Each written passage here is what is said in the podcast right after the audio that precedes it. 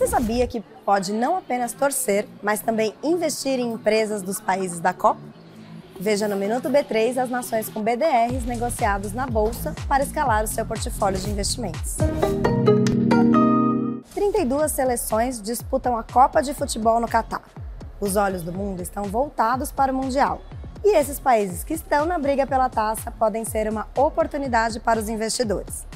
Por meio da B3, é possível escalar alguns ativos de empresas estrangeiras para o portfólio sem nenhuma burocracia, sem ter que abrir conta em corretora estrangeira, se preocupar com conversão cambial, emitir remessas internacionais ou negociar em um ambiente desconhecido.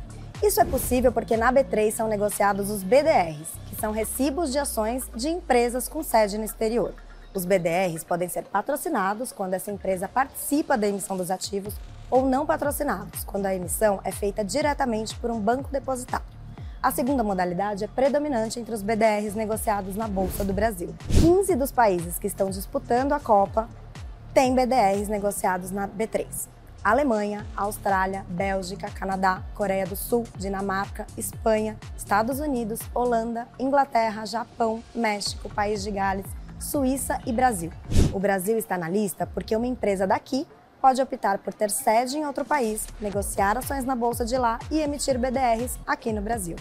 Esses 15 países possuem 748 BDRs negociados na B3, o que representa 88% de todos os BDRs negociados na bolsa. Não esqueça de seguir a B3 em todas as redes sociais. Boa noite, bons negócios e até amanhã.